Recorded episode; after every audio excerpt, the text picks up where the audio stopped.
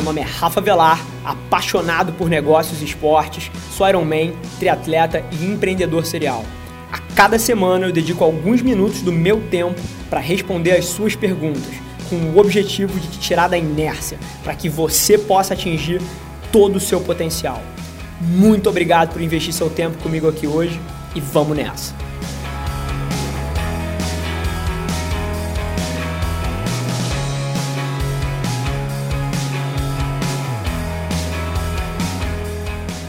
No episódio de hoje a gente debate retenção de talentos, como arranjar motivação depois que você meteu os pés pelas mãos e a gente fala sobre como você pode se tornar o melhor vendedor naquilo que você faz.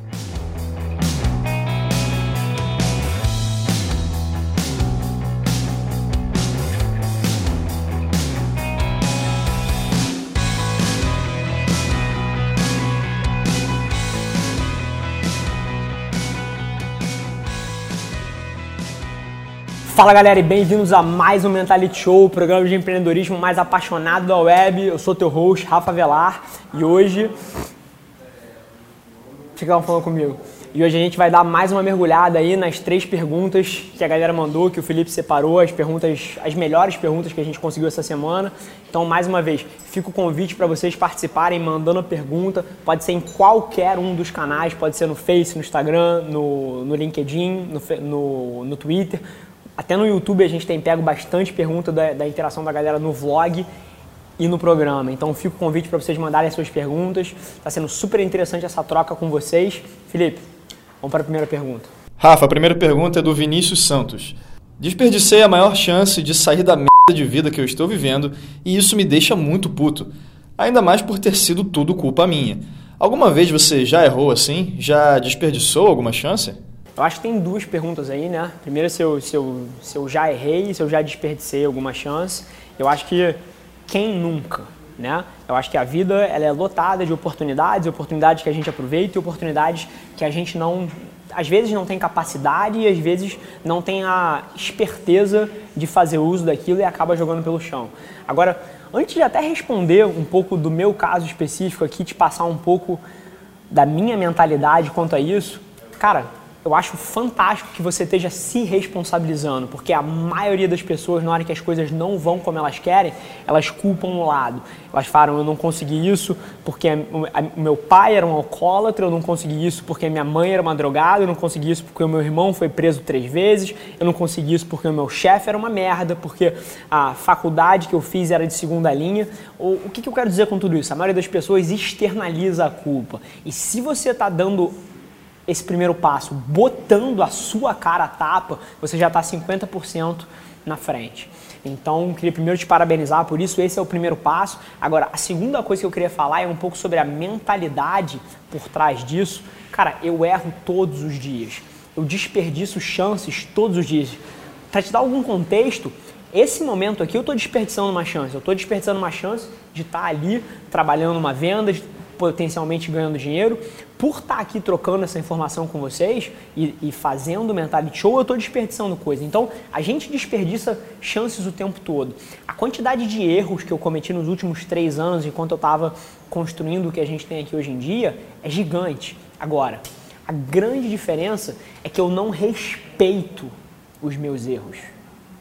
Ponto. Muito interessante você colocar isso, porque duas semanas atrás, mais ou menos, eu estava debatendo isso com a minha namorada é, eu estava buscando todos os meus projetos nos últimos três anos que não deram certo e anotando eles. Cara, a lista é gigante. Mas no começo dessa trajetória que eu estava querendo anotar as coisas, eu tive uma dificuldade absurda de lembrar de todas essas. E ela lembrava muito mais das coisas que eu fiz que não deram certo do que eu.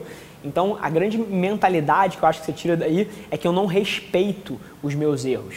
Não é que eu não aprenda com eles, porque eu, tenho, eu te garanto que eu aprendo com cada um deles, mas eu não respeito eles ao ponto de que eles me alejem de tentar coisas novas e que eles me alejem de estar tá com a paz de espírito suficiente para poder buscar outras coisas, como você está falando. Tô puto, a culpa é minha, não sei o que eu faço. Esse mindset eu não, eu não deixo o erro ter esse poder em cima de mim. Eu uso ele, claro, como um degrau, mas eu não respeito esse erro e eu parto para o próximo e eu entendo que o erro é simplesmente parte de um processo de alguém que está fora da sua zona de conforto. Então, eu já sim errei e já errei muito. Agora, o que eu queria te passar, do, como eu vejo um pouco isso, é que eu não respeito os meus erros. E não é que eu não aprenda, mas eu não deixo que eles tenham poder demais em cima das minhas decisões futuras. A segunda pergunta é do Toast Player. Fala, Rafa, você fala sempre de talento, como foi mencionado no vídeo. Gostaria de saber como você lida com pessoas talentosas ou que são expoentes em sua área. Como reter ou agregar essas pessoas num mercado tão faminto por essa qualidade. Bacana. Essa questão da retenção de talento é um tema que, mais uma vez, tudo que circunda RH, tudo que circunda pessoas, eu sou apaixonado. E retenção de talento é uma coisa que é fundamental se você quer crescer qualquer iniciativa. Então acho muito legal que você esteja preocupado com isso. Agora, a forma como eu vejo isso é um pouco diferente da forma como as corporações tratam. A maioria das empresas, ela tenta te atrair e quase que ela tenta fazer com que você não saia, mesmo que aquilo ali não seja o ideal para você. E eu acho isso muito errado e eu acho que as duas partes saem frustradas. A maioria das empresas, elas te atraem e elas te prendem através de uma série de processos, às vezes benefícios e às vezes dificuldades para você sair. Qualquer um que trabalha aqui, cara, a porta está aberta. Se algum dia alguém vier aqui e falar, cara, isso aqui não ressoa mais comigo, não é isso aqui que eu quero fazer da minha vida, eu não vou tentar fazer essa pessoa ficar aqui porque é bom para mim. Eu acho que a forma como você retém talento é você estar tá fazendo o tempo todo a engenharia reversa do que as pessoas querem para elas entregando elas e botando elas nessa nessa posição. Agora, vamos quebrar o mundo da fantasia aqui e falar de realidade também. Você só vai conseguir reter os melhores talentos dentro da tua empresa se a oportunidade dentro da tua empresa for uma das melhores. Então, ser humano nenhum talentoso vai querer estar num lugar onde ele vai estar estagnado e ele não tem possibilidade de crescimento. Então, acho que são duas coisas que jogam na retenção de talento. A primeira é você estar tá num ambiente que proporciona a esse talento crescimento, porque ele vai querer isso, ele sabe que ele é bom. E a segunda coisa é você, em vez de você estar tá descendo metas top-down, e até super interessante, foi um tema do vlog que a gente gravou ou hoje ou ontem, eu não lembro, que é, em vez de você descer metas top-down para as pessoas e tentar fazer com que elas alcancem um benchmark ilusório que você cria, é muito mais interessante você entender o que elas querem desenvolver, é claro, alinhar isso dentro do que você gostaria que fosse feito na tua empresa e colocar elas numa posição para ser bem-sucedidas, porque elas vão estar tá fazendo coisas que elas gostariam de desenvolver profissionalmente. Se você tiver inteligência, se você tiver habilidades de comunicação boas, você consegue alinhar os interesses das pessoas com o da empresa e o resultado é fantástico. Então, para mim, são esses dois lados que jogam na retenção de talento. Um, a oportunidade que você oferece tem que ser muito interessante, senão talento nenhum vai querer ficar ali. E o segundo passo é você dar autonomia para as pessoas e ter um diálogo aberto para você equilibrar o que a empresa precisa com o que ela quer desenvolver de, ao, do ponto de vista de carreira. Eu acho que essas duas coisas jogando juntas são a forma para você manter um time engajado e motivado por longos períodos de tempo. Esse tema do, de manter as pessoas eu sou apaixonado, cara, porque eu, eu vejo muita gente falando cara, eu tenho medo que tal, que tal pessoa saia, eu, eu não posso perder essa pessoa, eu preciso manter esse time aqui. E, cara, isso é tão egoísta do ponto de vista é, humano, você tentar manter por artimanhas as pessoas dentro da tua empresa, isso simplesmente não faz sentido e não tem como uma organização ser saudável ao longo do tempo praticando uma mentalidade desse tipo. É, isso é muito atrasado. Mas vamos lá, vamos para a terceira pergunta aí, que eu até tô comendo aqui na mesa, o de hoje está super, super apertado. Vamos, vamos responder essa terceira aí. Rafa, a terceira e a última pergunta é do Joab Amorim. Sou corretor de imóveis e, graças a Deus, já vendo bem. Mas como eu poderia crescer mais e, quem sabe, um dia estar entre os melhores? Joab, mais uma vez, super obrigado pra, pela tua pergunta. É, e mais uma vez, eu vou tentar te dar alguma tática aqui para que você possa testar alguma coisa diferente. Mas eu, eu acho que é muito mais uma questão de mentalidade do que uma tática e uma estratégia. Porque, como eu sempre falo, as táticas e as estratégias todo mundo sabe, mas é, é execução, é execução ao longo do tempo, é a disciplina que faz com que você tenha resultados diferentes de todo mundo. Então a minha resposta vai ser quebrada em dois pontos. Primeiro é uma tática. E aí eu te encorajaria a começar a olhar com muito bons olhos para o mercado de corretor Facebook Ads. Eu não sei se você sabe que isso existe, eu não sei se, vo se você já tem algum conhecimento, mas o retorno do Facebook Ads em 2017 é uma das maiores arbitragens financeiras que existem. O custo para você botar na frente da pessoa que é de interesse do seu produto, é de interesse da sua empresa, uma propaganda, nunca foi tão barato. O poder que você tem num smartphone hoje em dia é o que uma empresa de produção há 20 anos atrás não tinha. E eu estou falando das maiores, você pode falar de Rede Globo, Record, CNN, essas empresas não tinham poder de mídia tão grande quanto você tem num smartphone hoje em dia. Isso é sem precedente.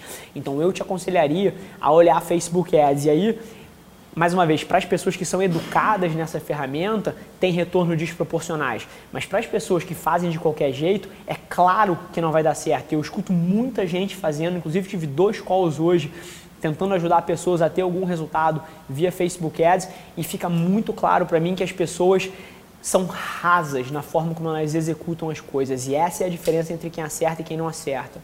Então, já para poder te dar alguma coisa prática, o Facebook te permite segmentar, e isso, by the way, é fantástico, pessoas que provavelmente vão se mudar nos próximos meses. Olha que loucura! Olha que loucura! O Facebook te permite segmentar dentro da região onde você tem imóveis, onde você é, pratica a sua profissão, vamos supor que seja em bom sucesso. Ele permite te, te segmentar mulheres e homens de 28 a 52 anos que provavelmente vão se mudar nos próximos meses e você pode fazer propaganda específica para esse público. E aí, mais uma vez, vai depender da sua capacidade de se comunicar e de vender valor para essas pessoas, para que elas enxerguem benefícios em falar contigo, mas a segmentação tá lá, a capacidade de comunicação tá lá. E por que, que eu digo Facebook Ads? Porque você me disse que você quer ser um dos melhores na tua área. Você nunca vai conseguir ser um dos melhores fazendo o que todo mundo faz. Fazendo as coisas que são tradicionais de corretagem. Então, se você quer ser um expoente, se você quer ser um ponto fora da curva, você, por definição, não pode fazer o que está todo mundo fazendo, senão você vai ser a média, bicho. Então, você precisa estar tá procurando coisas diferentes, coisas que ninguém está fazendo se você quer estar tá no topo. Agora, eu te digo uma coisa: as táticas, as estratégias são muito interessantes, mas são o ponto de partida. E vai ser a sua capacidade de executar o que quer que seja que você defina que vai te colocar numa posição boa. Agora, eu vou falar uma coisa que eu sou apaixonado. Se você não quiser fazer Facebook Ads, se você não quiser procurar coisas que ninguém está fazendo, você tem uma opção ainda, que é trabalhar mais que todo mundo. E eu acho que essa é a opção que as pessoas não debatem o suficiente hoje em dia. Todo mundo fala muito sobre trabalhar eficiente, trabalhar de uma maneira inteligente, trabalhar de uma maneira esperta, ser eficaz, ser produtivo. A internet está lotada de conteúdos para quebrar procrastinação e ser mais produtivo em sete dias. Mas eu acho que tem pouquíssima gente falando do papel do trabalho duro aí. Maravilha! Você vai trabalhar inteligente, você vai trabalhar de maneira escalável, você vai tra trabalhar de maneira produtiva? Eu também trabalho. Foda-se, só que eu trabalho 16, 18 horas, então provavelmente eu trabalho de forma inteligente e ainda o dobro de você. Como é que você vai me ganhar? Como é que você vai ganhar de mim? Como é que você vai ganhar de alguém que está fazendo isso na tua indústria? E eu te garanto que tem gente fazendo isso. Então, trabalhar de maneira inteligente, ter as táticas boas e executar elas é só uma parte. Se você quer jogar no 1%, no 5% do que quer que você esteja executando, você vai precisar trabalhar mais que todo mundo. E é essa variável que as pessoas não estão falando o suficiente. Então, se, você, se a tua mira está lá em cima, as suas atitudes têm que ser correspondentes. E aí, eu diria em duas, duas etapas. Primeiro, fazer coisas que nem todo mundo faz, fazer coisas que as pessoas não estão dispostas a fazer, porque o teu retorno vai ser desproporcional. E o segundo passo não tem para onde correr, não tem trabalho inteligente que te faça empatar comigo.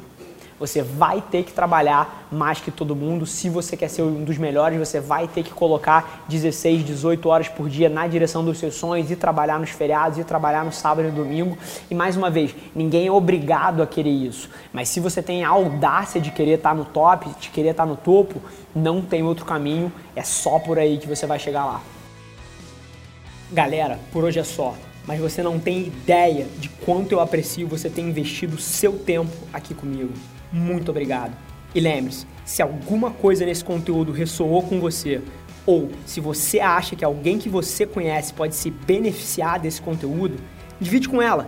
E não se esqueça de seguir as nossas páginas no Instagram e no Facebook para ter acesso a conteúdos exclusivos diariamente. E eu te proponho um desafio. Vamos colocar esse podcast no top 100 do Brasil? É só ranquear a gente com 5 estrelas que a gente vai estar um passo mais perto desse sonho. Vamos que vamos. Um abraço.